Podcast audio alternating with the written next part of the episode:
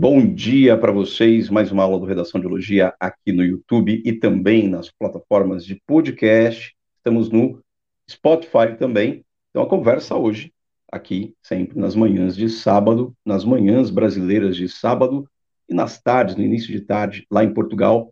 Estou aqui, Fabrício Sérgio Oliveira, e lá em Portugal, Anderson Tonangelo. Bom dia, meu caro. Um tema pertinente, atual, tema em proposta VUNESP, feito pelo próprio Redação de Biologia, pela equipe técnica do Redação de Biologia, e a gente vai conversar sobre regulamentação das redes. Essa, isso que está em discussão é, durante esses dias, esses meses, esses anos, né? A gente vai falar muito de União Europeia, vamos falar um pouco de Alemanha, vamos falar dos Estados Unidos e falar do Brasil, e mostrar também uma coletânea que está aí tinindo, né? Concreta, direta, pontual, mas também ampliadora da discussão sobre a regulamentação das redes. Anderson Tonanjo, boa tarde para você em Portugal, bom dia para as pessoas aqui no Brasil. Bom dia, Fabrício, bom dia, pessoal que está acompanhando a gente em mais uma live, em mais um podcast do Redação em Dialogia. Né? Regulamentação das redes, um tema que está, para quem está acompanhando a, as notícias, as atualidades, é um tema que está em debate, está né, tá dentro do âmbito judiciário brasileiro fortemente e além disso, claro, né, ocupa um cenário mundial de, de debate também. Absolutamente necessário conversar sobre isso. Tem é, questões muito importantes envolvidas nesse, nesse tema. Vamos lá para mais um debate. Bora! Bora lá! Aqui está o site. Para quem está vendo o vídeo no YouTube, nosso site está lá disponível, 100% disponível, conteúdo 100% gratuito, acesso livre. Então você tem lá acesso a podcast, temas novos, temas antigos, temas clássicos da FUVEST, temas magníficos da VUNESP, temas do Enem, Unicamp, UEM, UFO, FAMEMA, entre outros vestibulares importantes aqui, Unifesp, né? e você tem acesso a redações comentadas, as redações nota máxima, redações muito acima da média, redações com traquejo de intertextualidade, não tiraram nota máxima, mas dão ali né, uma dica de como escrever um texto bem acima da média, e a gente tem acesso a todos eles. Um detalhe importante é que nós temos aqui o tema né, que a gente vai trabalhar na aula de hoje, que é o tema da regulamentação das redes. Então a gente vai abrir aqui esse justamente o tema da regulamentação das redes, só entrando no nosso querido é, Drive aqui, só para abrir, para ampliar essa imagem para vocês e vou compartilhar na tela aqui. Está disponível no Drive, está disponível também para quem estiver é, vendo o vídeo no YouTube. Está aqui na descrição desse vídeo, tem um link com a proposta colocada pela Redação de Biologia. Está logo abaixo. Além disso, tem a Constituição Brasileira aqui no link abaixo. Tem também uma reportagem da BBC News, uma ótima reportagem da BBC News, né, de agora, de 2023, de maio de 2023, sobre liberdade de expressão. Fala todo o histórico da liberdade de expressão no mundo ocidental, bem interessante, desde Sócrates, passando pelo século XVIII, né, o berço da liberdade de expressão, chegando até o século XX e século XXI, e quais as diferenças. Também temos aqui um link sobre a redação que a gente vai ler também na aula de hoje, na conversa de hoje. Então está aqui na descrição do vídeo e também vai estar, estará, quem está ouvindo esse podcast, estará na descrição do podcast do Spotify. Ok? Então, aqui na tela, o tema aparece, é uma coletânea bojuda, né? A gente selecionou aqui várias coisas e o tema aparecendo para vocês, espero que esteja aparecendo para vocês. Está lá, regulamentação das redes, dois pontos entre a garantia de direitos democráticos e a disseminação de discursos de ódio. É isso que está aparecendo aí. O que, que nós temos? E o que, que a gente vai analisar? Né? Essa regulamentação, que vai aparecer aí, é, tem três pontos fundamentais. A gente vai ter que falar da regulamentação das redes, esse é o tema. A gente vai falar da garantia dos direitos democráticos, a gente tem que falar dessas, desses, de quais são esses direitos democráticos, pelo menos um ou dois aqui. Né? Provavelmente o direito democrático à liberdade de expressão e o direito à dignidade, né? Essa e também falar da disseminação de ódio, de discursos de ódio, é, nesse entrevero entre direitos e essa disseminação, entre a liberdade de expressão e essa disseminação de ódio. O que, que nós vamos ter? Então, vamos começar, claro, a coletânea tem uma charge, essa charge ela já traz, é muito bom a gente fazer exercício de leitura de charge, já traz uma crítica muito forte, né, muito contundente em relação às próprias big techs, e aí aparece um sujeito no primeiro quadro dizendo, eu apoio massacres em escola. Aí, as big, aí tem um robô da Big Tech, azul, observa esse cidadão, aí no quadro 2, segue é, a Big Tech responde, né, o robô da Big Tech responde. Vai lá, campeão, a internet é toda sua, liberando acesso para esse cara que faz apologia à violência aqui. Já surge no terceiro quadro um outro sujeito, eu quero com transparência e maior controle das plataformas. Aí a Big Tech faz o mesmo, a mesma carinha que fez no primeiro quadro, né, de observação, mas no quarto, no quadro 4, no quarto quadro, né, a Big Tech acende o pisca-alerta, o alerta, né, vermelho, e coloca a mão no ombro. Não, amigão, não, não pode. Né, então é uma grande crítica às Big Techs aqui. A gente já falou, a gente já fez uma aula sobre capitalismo de vigilância, que é de uma grande pensadora, psicóloga, é, de, psicóloga social de Harvard, que é a Shoshana Zuboff, vale muito a pena mergulhar nesse conceito de capitalismo de vigilância que ela traz para a gente, entre outros né, conceitos importantes. Eu comecei de baixo para cima do texto 5, e a gente pode fazer até a sequência, né, porque no texto 4, aqui, ó, só passando por ele, vocês estão vendo que tem lá, ó, Alemanha, Estados Unidos, Austrália, né, o que, que é isso daqui? São, ah, hoje, como são regulamentadas as redes em democracias consolidadas. Aparece aqui União Europeia, a União Europeia é, instituiu uma regulamentação chamada Lei de Serviços Digitais em 2022. Isso efetivamente vai entrar em vigor mesmo com todas as regulamentações em agosto de 2023. Isso é muito importante saber como que é a legislação é, a União Europeia, quando as Big Techs entraram em litígio na União Europeia, é, elas ficaram bem quietinhas, as Big Techs, né? Não enfrentaram a União Europeia ficaram bem quietinhas, não fizeram qualquer tipo de texto. A União Europeia discutiu isso de forma, está discutindo isso desde 2016, tá? Estamos em 2023, na Europeia discutindo isso desde 2016.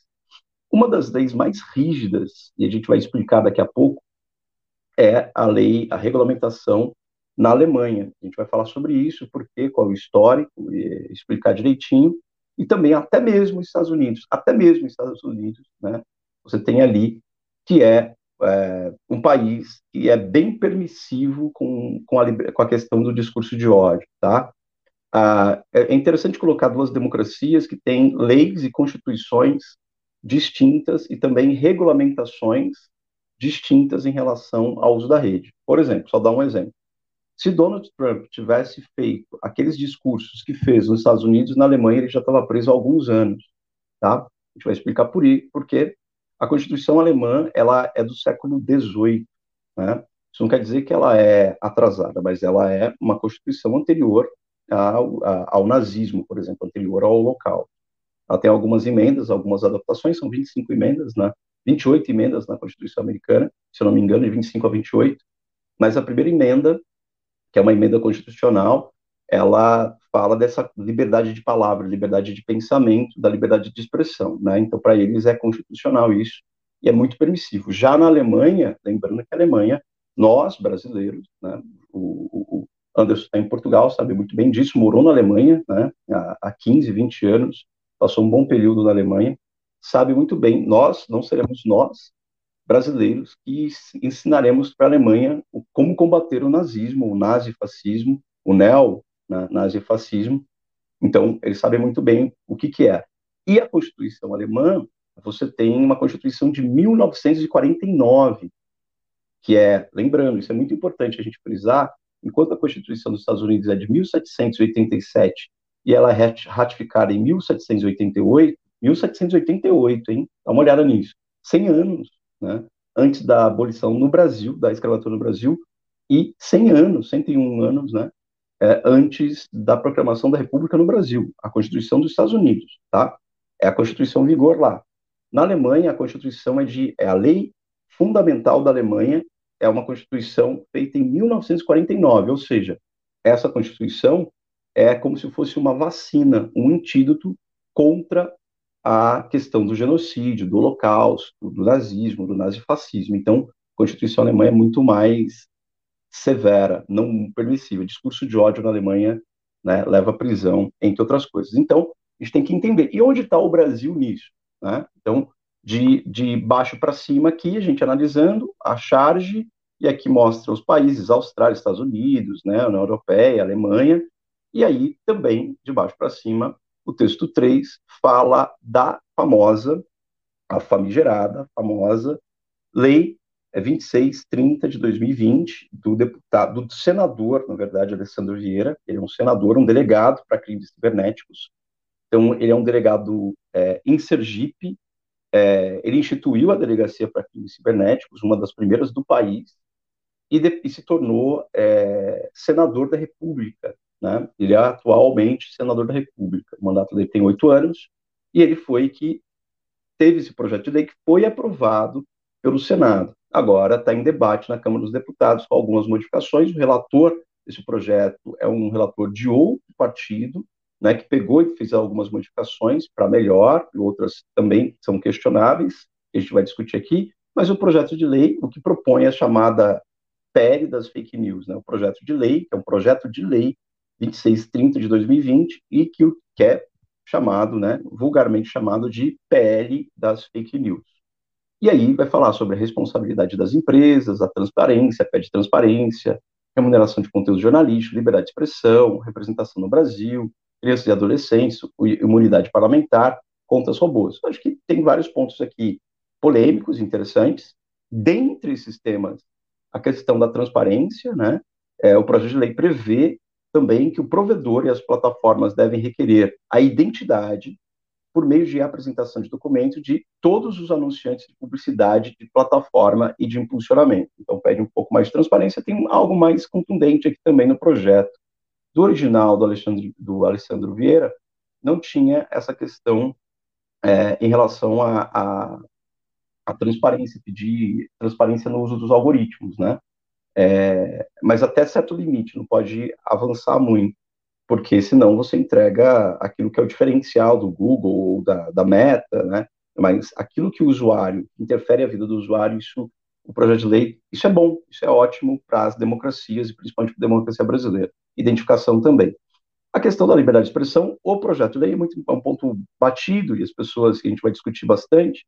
Liberdade de expressão, o relatório também deixa claro que a liberdade de expressão é direito fundamental dos usuários, dos provedores, e que as proibições, proibições presentes na lei não podem restringir o livre desenvolvimento da personalidade individual a livre expressão, a manifestação artística, intelectual, de conteúdo satírico, religioso, político, ficcional, literário ou qualquer outra forma de manifestação cultural. Então, muito interessante dizer, porque o projeto de lei ele tem ele está sobre o teto da Constituição e a Constituição garante liberdade de expressão, mas também na aula 1 de direito constitucional de qualquer faculdade de direito você vai encontrar quando um direito entra em conflito com outro, por exemplo, se a liberdade de expressão entra em conflito contra o direito à dignidade, à liberdade do indivíduo, então o que prevalece é a cláusula pétrea, é o direito supremo, que é o direito à dignidade. Então, a liberdade de expressão está lá na Constituição, é só ler a Constituição, artigo 5 da Constituição, inciso 9 e inciso 11, é só ler ali,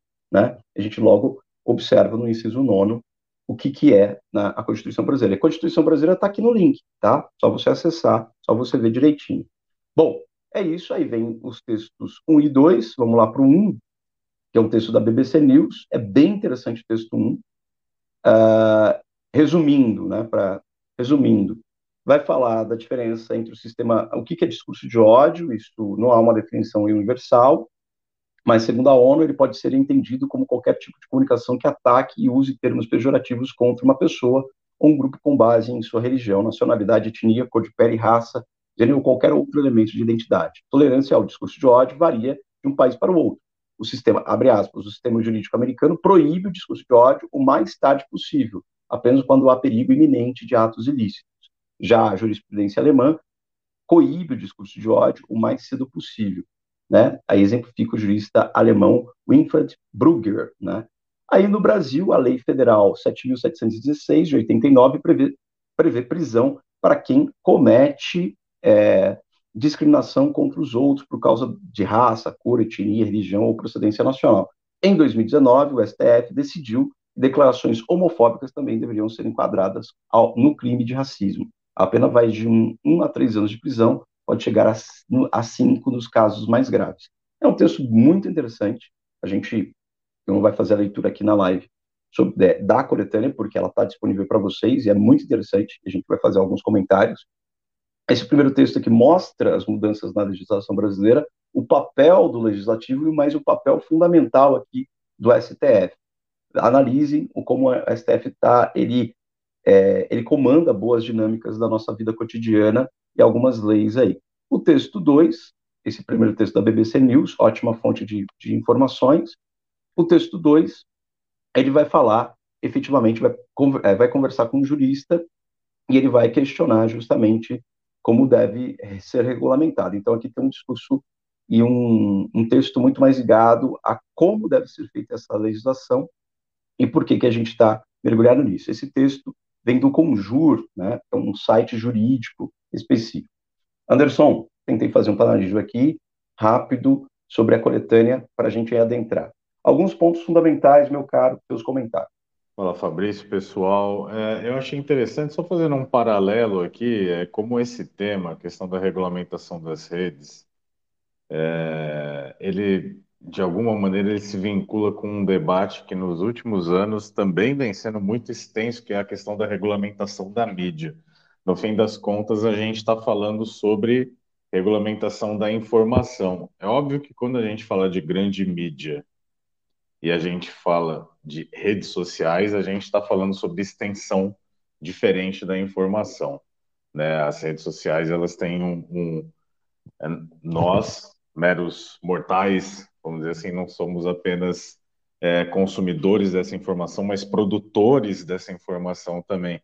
E isso acaba potencializando, exponencializando é, a, vamos dizer, a urgência desse debate. E aí, claro, né, tem lá alados, há argumentos possíveis, mas a urgência do debate, ela é necessária. E Fabrício pontuou aqui é, uma questão interessante de como países diferentes é, se conectam de maneira diferente a, vamos dizer, a, a sua relação com a extensão da informação, com a vinculação da informação. E aí, claro, né, convido qualquer candidato, né, sejam nossos alunos, sejam, né, seja o pessoal que está acompanhando a gente pelas lives aqui, é, que sempre pense na questão da carga histórica, né, que, que, que a legislação de cada país carrega, e vale pensar em como né, o próprio Brasil se vincula em relação às suas questões jurídico-históricas, assim como a Alemanha, assim como os Estados Unidos, né, tem, tem é, vamos dizer, é, repertórios históricos, histórico-jurídicos diferentes. Então, chamar atenção sempre para a questão de, quando estamos falando de temas que transitam no âmbito jurídico, como é o caso desse, Estamos falando de direitos fundamentais aqui, né? De um lado, é, a liberdade de expressão, de outro lado, o, o direito à dignidade, por exemplo. Né? Estamos falando de, de, de, direitos que não são excludentes. Né? Como que eles se equilibram? Sempre pensar muito sobre o equilíbrio jurídico histórico que cada país, que cada agrupamento social é, demanda em determinado contexto. Esse tema ele está né, fervilhando nesse momento, ele está ele tá agora pipocando na, na nossa vida.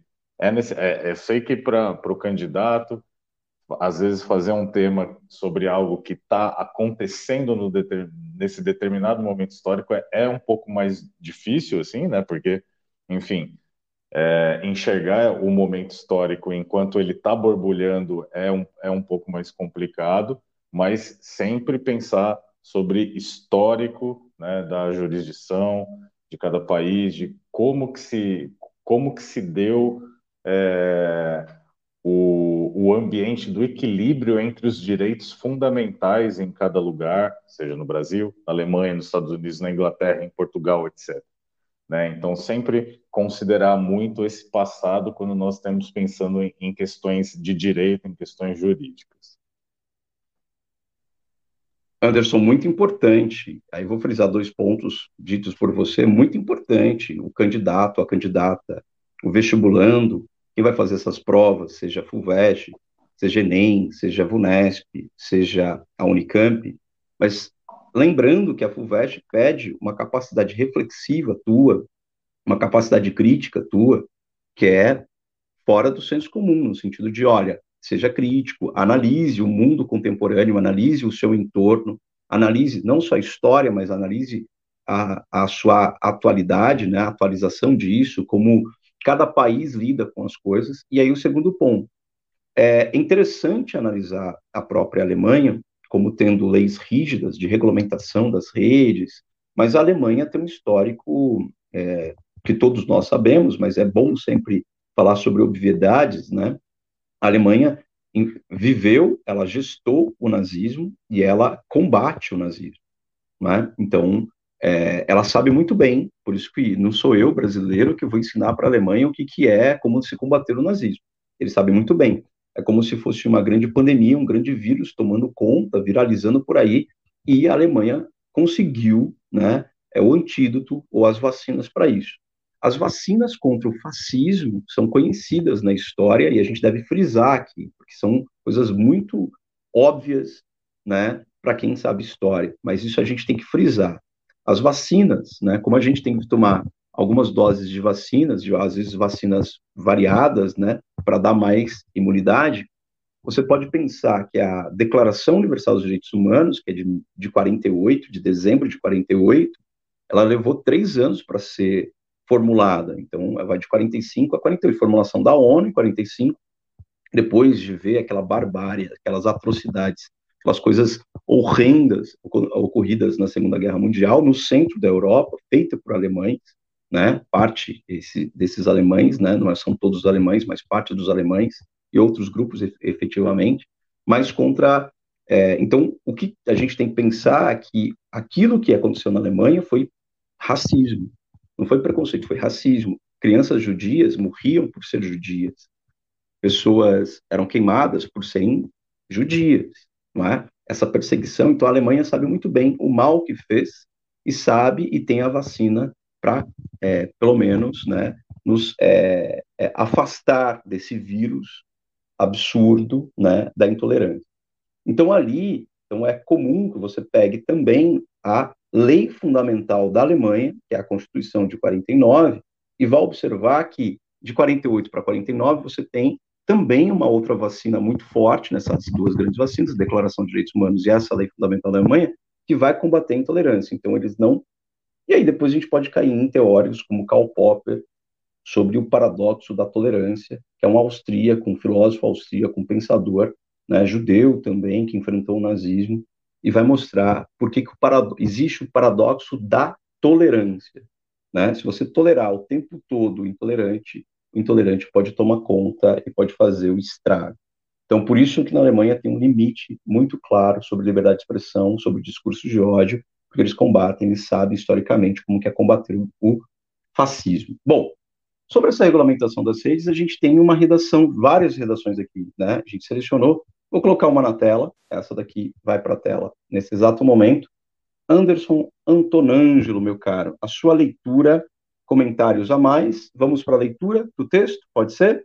De uma redação de um dos nossos alunos, de uma das nossas alunas. Está aqui na tela já. Espero que todos estejam visualizando. A gente pode fazer a leitura. Anderson, a tua leitura é contigo? Seu microfone.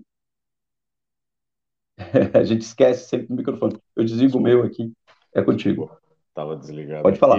vamos lá. Entre a acessibilidade e o descontrole.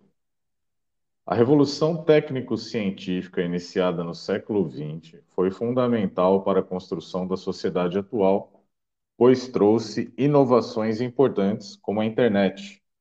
No entanto, com o passar dos anos, o acesso a esse recurso se tornou fácil e rápido com a criação dos smartphones e computadores, permitindo assim que qualquer pessoa o obtivesse, independente da idade, classe ou escolaridade, seja desde analfabetos até hackers digitais. Dessa maneira, a regulamentação das redes se torna essencial, pois garante os direitos democráticos e impede a disseminação de discursos de ódio. Isso porque a falta de controle e o fácil acesso gera sérios problemas. Continuo? Quer comentar alguma coisa aqui, Fabrício? Vou até o final. Depois a gente comenta a gente pode, pode continuar, né? Porque esse parágrafo, é, vamos só já que houve essa pausa, então vou fazer um comentário aqui. É, título interessante, entre a acessibilidade e o descontrole.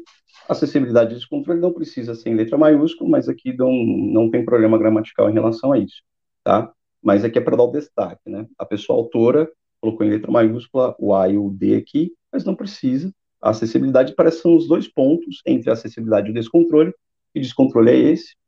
Esse descontrole provavelmente vai estar ligado a esse discurso de ódio, ou a, a não saber usar a própria rede, a gente precisa de uma educação digital, e essa acessibilidade está acessibilidade aos próprios discursos. Vamos ver o que o texto vai dizer.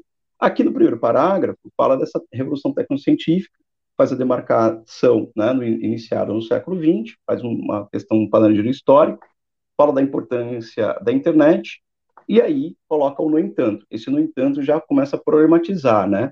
Esse acesso a esse recurso tornou fácil e rápido com a criação, principalmente dos smartphones, não só dos celulares. Smartphones ali está em letra maiúscula, mas pode ser em letra minúscula, e está com uma aspas final e não uma aspas inicial.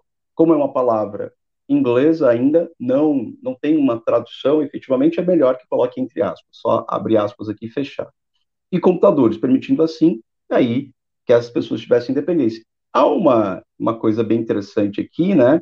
É, independente da classe escolaridade, então, ela coloca bem concretamente, desde analfabetos até hackers digitais, olha como que a internet é esse lugar múltiplo, diverso. E aí vem a proposta de regulamentação das redes. Então, um, é um parágrafo, é, como que a gente pode dizer, é, até é, eu vou chamar de simples porque as pessoas podem entender que, ah, não, um parágrafo é, conservador, interessante, está dentro do tema, nada fora, muito interessante como é construído isso daqui. Bora para o segundo parágrafo? É contigo, Anderson. Vamos lá, vou só chamar a atenção aqui no primeiro parágrafo ainda, né? Como você até falou, Fabrício, né? Pode se olhar assim, se falar um parágrafo relativamente conservador, simples, tradicional, vamos dizer assim, mas o grande mérito desse parágrafo é responder a tudo que o tema propõe, né?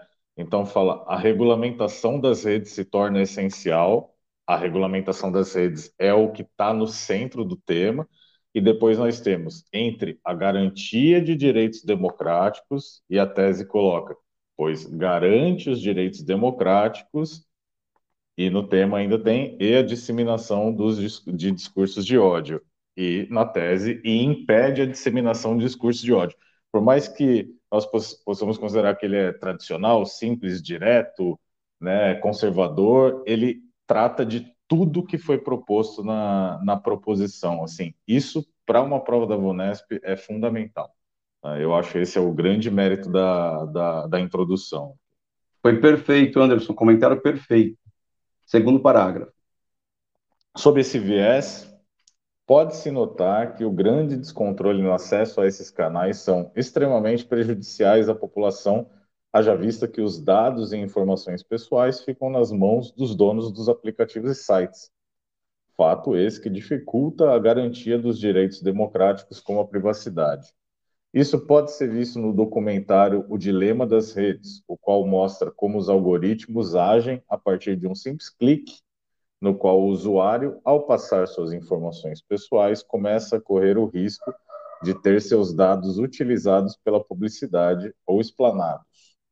Com efeito, depreende-se que, sem ao menos saber disso, muitas pessoas acabam abrindo mão de, dos seus direitos para empresas e principalmente para hackers. Um exemplo disso são os golpes, como o golpe do Zap, o golpe do Instagram, o golpe do Pix, que utilizam os próprios dados dos indivíduos para roubá-los e enganá-los.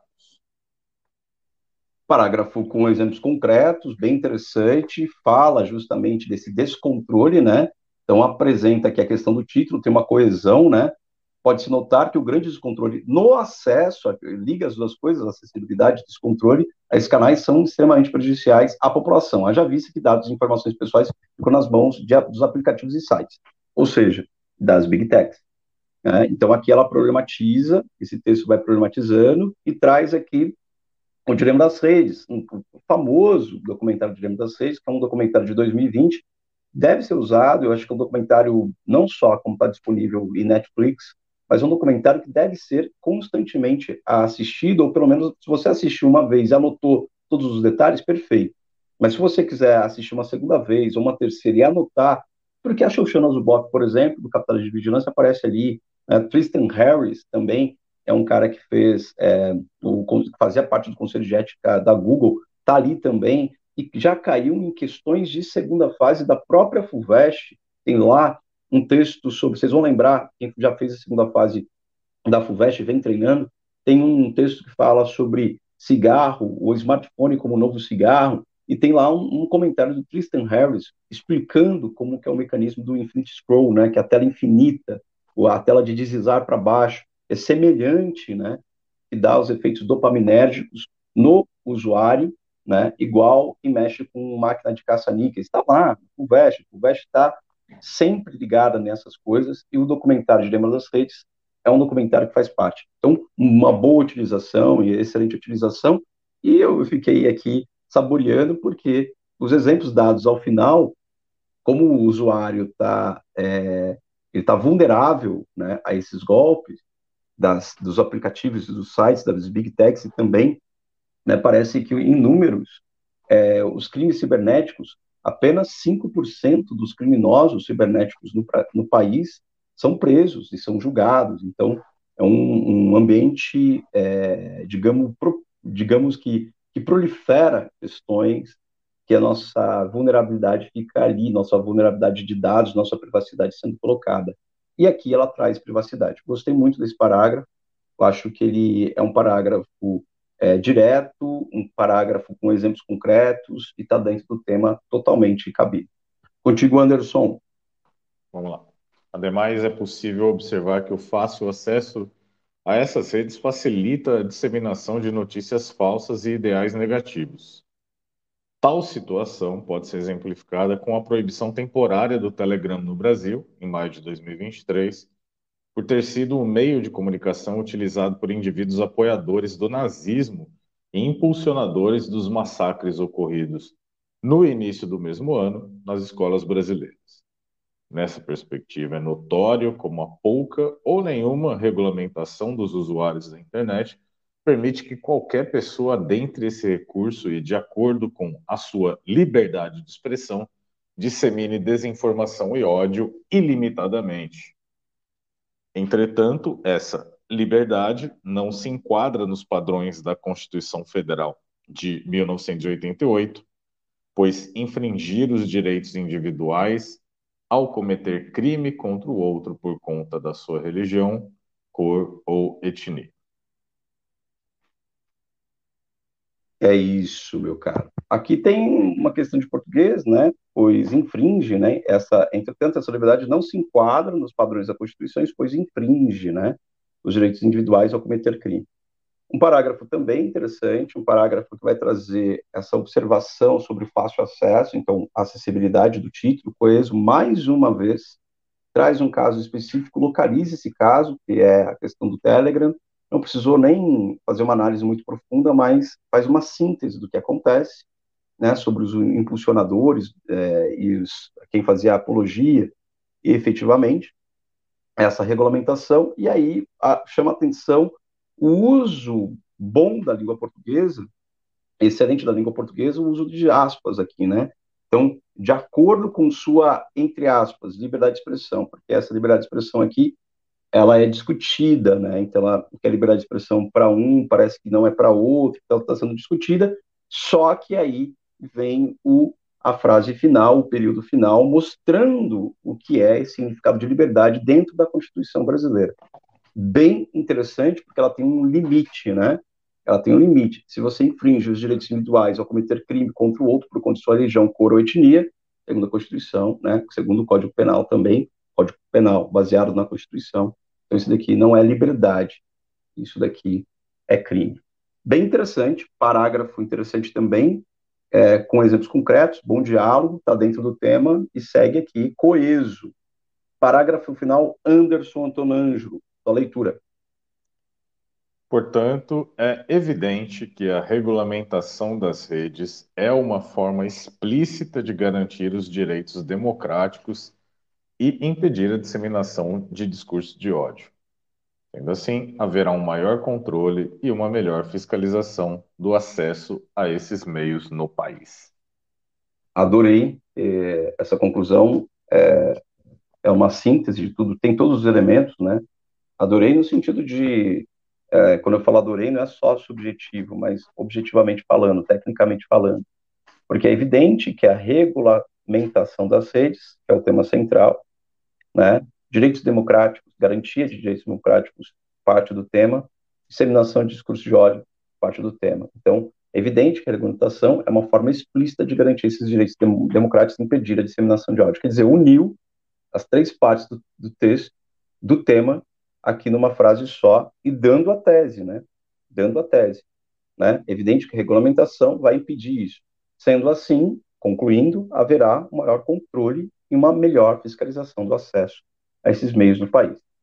É um texto bom dentro do, te, dentro do tema, pega todos os elementos importantes, é um texto, como a gente fala, simples, né?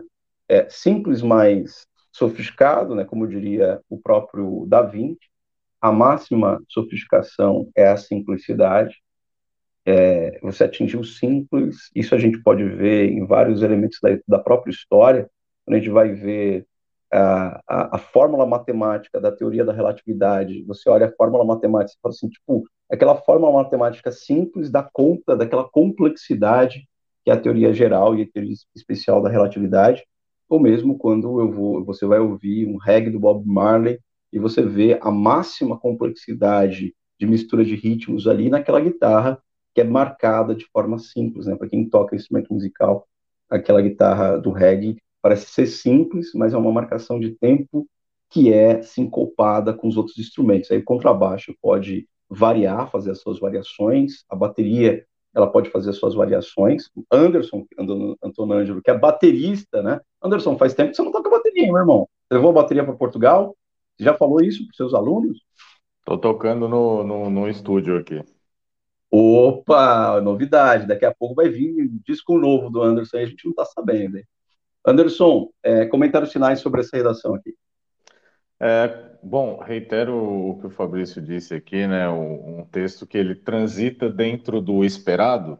Sim, transita dentro do esperado e isso ele e isso é um grande mérito, na verdade, né? Principalmente no, na maneira como o texto se posiciona em relação ao tema, logo na tese, né? Trata de todos os termos da que, que estão expostos na frase temática, é, eles estão todos na tese e, obviamente, mais importante do que isso, eles são retomados ao longo do texto. É, méritos do texto é, são o diálogo com elementos contemporâneos, como, por exemplo, a questão da proibição do Telegram, questão dos golpes, golpe do Zap, golpe do Instagram, são, são elementos que eles não são centros argumentativos, e isso é correto, né? Eles são apoios argumentativos, por isso eles são exemplos, e, mas eles são é, contemporâneos, né? Então é uma maneira do candidato se colocar dentro da reflexão a respeito do tema. E acho muito interessante a, a levada no, principalmente no D2, no segundo parágrafo de argumentação, em que, né, a, o, o aluno, a aluna aqui é, se vale da, da questão jurídica para argumentar sobre uma questão que é potencialmente jurídica, de fato, né? que é, é centralmente jurídica. Então, pegar, por exemplo, a Constituição, quando nós estamos falando de direitos fundamentais, é, um, é, um, é uma sacada inteligente do ponto de vista argumentativo. Então, isso daqui é, um, é uma boa saída. Pode ser uma boa saída principalmente em temas do, do Enem, da VUNESP, assim, normalmente essa vai ser uma saída é, interessante, eventualmente em outros vestibulares também, mas principalmente em Enem e VUNESP. Então, se vale da própria Constituição, né, da Carta, né, da, da Carta Maior do Estado brasileiro para argumentar sobre questões dos direitos fundamentais aqui.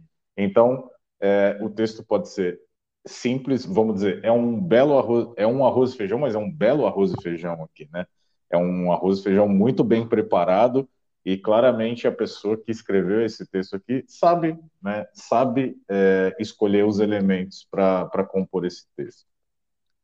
Sabe os elementos para compor esse texto e sabe é, justamente articular com o tipo de prova que a VUNESP pede, né? Então, a VUNESP pede uma articulação direta com, seu, com as suas palavras-chave do tema, né? Então, as palavras-chave, que é a palavra-chave, perdão, que é do tema, então, regulamentação da rede, falou falou de garantia de direitos democráticos, falou falou de disseminação de ódio, deu exemplos, né? Deu exemplos efetivamente sobre isso, é muito bem articulado.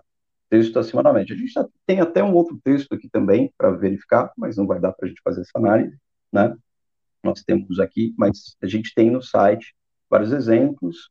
Se no site não tiver o tema aparecendo lá para vocês ainda, aqui na descrição do vídeo está o tema, esse tema sobre regulamentação das redes, elaborado pela equipe técnica, reafirmando, elaborado pela equipe técnica do Redação de Biologia, e você tem também acesso a, a redações, a discussões e dicas aí. Anderson Tonanjo, arroz com feijão, muito bem feito, essa metáfora, essa analogia que a gente pode aqui fazer sobre esse texto cumpriu boa parte, nota para ele, estilo VUNESP, né? A VUNESP tem um, um enquadramento de nota que é 344, né? Esse 344 da, da VUNESP, ele é distribuído, né?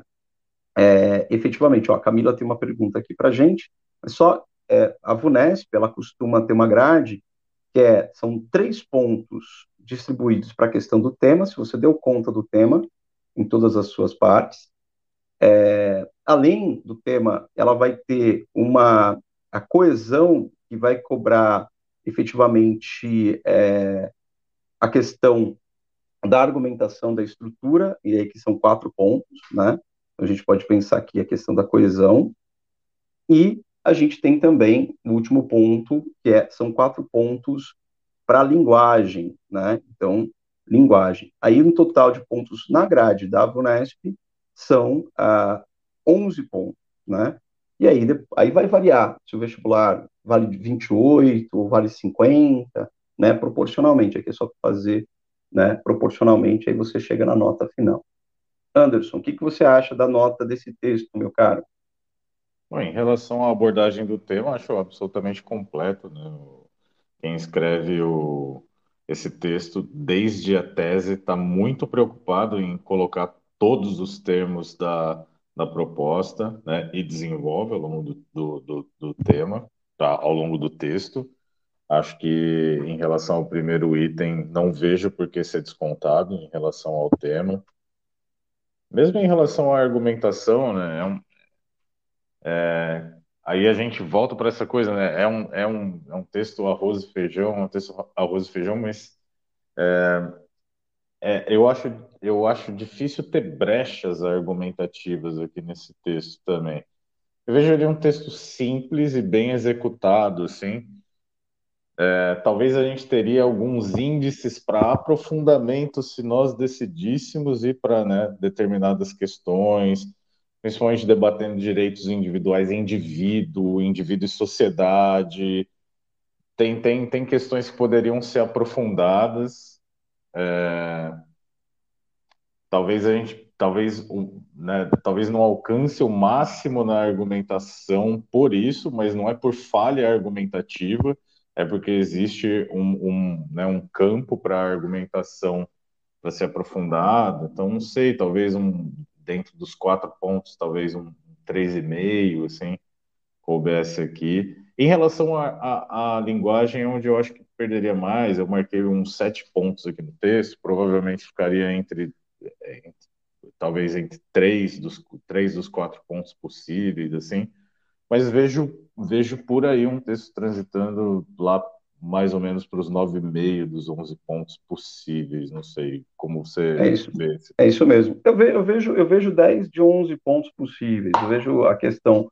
Uh, é, quando a gente a gente está muito acostumado com o tema padrão FUVEST, e isso é muito importante, por isso que a gente trouxe esse texto aqui.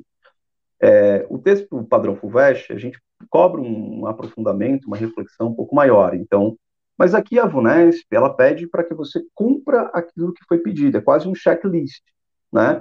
Falou de regulamentação das redes? Sim. Falou da garantia de direitos democráticos? Falou.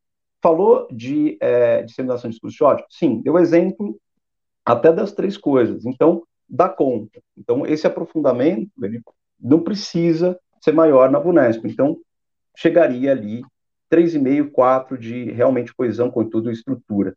Né? E linguagem, os pontos de linguagem, aspas ali, uh, palavras em letra maiúscula, algumas coisas de concordância, a gente falou do infringir, infringe, né?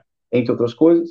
Então, é, não é nota máxima de linguagem, mas é uma nota 3 de 4 pontos de linguagem. Então, transitaria nota mínima como Anderson, 9,5, mas uma nota entre 10, 10,5, sim. 11, não. Né? Então, 9,5, 10, 10,5, sim. Então, nesse enquadramento, a gente colocou aqui para vocês no chat a nota que é a mais adequada, que efetivamente, né, dois corretores, o Anderson daria 9,5, eu daria 10 pontos, então fica um 9,75 aqui, né, se a gente for fazer análise dos dois corretores.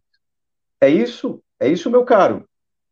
É Camila, res, respondido para você, até qual, qual a nota desse texto, prof? Até que ponto essa simplicidade interfere na nota final? Então, esse lugar, encontrar a simplicidade, essa simplicidade, né? É, encontrar ela com certa objetividade dentro do tema, hum, na verdade, pode te dar uma nota muito alta, como foi o caso aqui, não é? Então, a gente não precisa é, buscar elementos muito fora, fora, fora, do clichê, né? Ah, preciso de um argumento fora do clichê. Ah, não, não, não seja clichê, né? Fora do senso comum. Não precisa muito disso. A gente ia até colocar uma outra redação muito articulada, muito interessante também, a nota é muito semelhante a essa. É, a gente ia ver que ela tem uma pequena desarticulação na, na coesão, mas ela trazia, é, a gente está até discutindo qual texto a gente vai trazer para a live, né? Vai caber as duas ou não? Mas é um texto que trazia a filosofia do Karl Popper, do paradoxo da tolerância, de uma forma bem interessante, bem amarrada, bem interessante mesmo. É, então foi para uma coisa mais sofisticada, porque a teoria do Karl Popper sobre teoria, é, a questão do paradoxo da tolerância, primeiro, paradoxo é uma figura de linguagem extremamente complexa, né? Talvez seja a segunda mais complexa depois da ironia, porque ironia é muito difícil, né? Muito difícil de captar. A gente pode falar de metáfora, de metonímia, mas paradoxo ironia são figuras de linguagem extremamente complexas, você precisa de muito exercício para detectá-las. E aí, quando você tem uma teoria que fala de paradoxo da tolerância, né, do Karl Popper, desse filósofo austríaco, a gente ia fazer a análise dessa redação. Não cabe aqui, é, mas é uma redação um pouco mais complexa que a nota ia, ia tirar mesmo. O Karl Popper é algo bem interessante para a gente discutir, não só liberdade de expressão, mas para discutir algumas coisas que o, que o Enem e principalmente a FUVEST cobram, tá? Então, essa simplicidade não, não, interfere tanto na nota, na verdade, é uma qualidade, é uma virtude. É isso, né, Anderson? É uma virtude. Com certeza, exatamente. É. Fechou? Maravilha? São nove e cinco da manhã, já deve ser uma da tarde aí, e a gente tem que ir para a sequência. Já tem aí demandas e tem aulas, não é isso? Então bora lá, meu caro. Abraço. Finais. Abraço. Abraço. Valeu. Tchau, tchau, gente.